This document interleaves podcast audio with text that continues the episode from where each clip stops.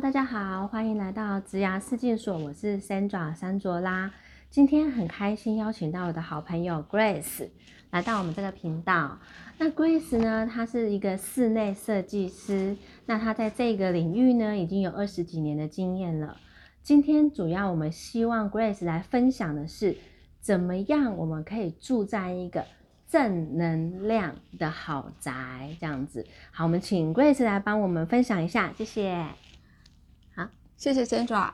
Sandra，你知道吗？嗯，我在这个职业里面，我最开心的就是客户在设计完成之后，告诉我说他有一种爱上回家的感觉。爱上回家的感觉，爱上回家的感觉呢，就让我连接到哈佛商学院有一个研究，嗯哼，成功的人士往往他们的居家环境是非常的整洁。嗯哼，也就是说，你住居住的房间跟你的现在跟未来有很大的关系。嗯哼，就是说，如果你的居住环境是舒服的，你住在里面就会开心，幸福感增加。那幸福感增加之后，你就会带来成功。这就是正能量豪宅的意义。OK，那怎么样创造正能量呢？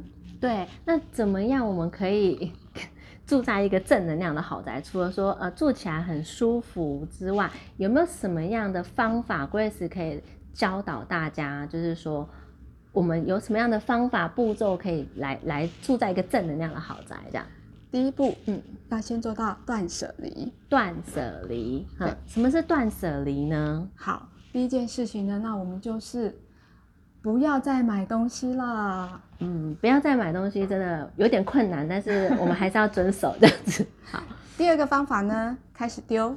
丢要怎么丢呢？呃，你现在觉得用不到的东西，其实就可以直接丢了。嗯那你觉得可能会用到，或是觉得它很贵，舍不得丢的东西呢？我的建议是你先把它打包封箱。那一年内，如果你都没有去用它的话，一年后就直接丢了。好，那假设说，呃，嗯，各位如果是爱惜物品的人，那你们觉得丢掉很可惜的话，其实有很多机构是需要这些东西的。那我们把它整理下来，在这底下，你们如果有一些东西不现在不需要了，那你们可以把它送给需要的人，然后他们会很感谢你们这样子。好，那对这个，呃，把它捐出去也是一个很好的方法。对对对，然后最后呢，就是我们要让我们的物品都有一个家，我们的东西都要有一个家，就是说要物归原位。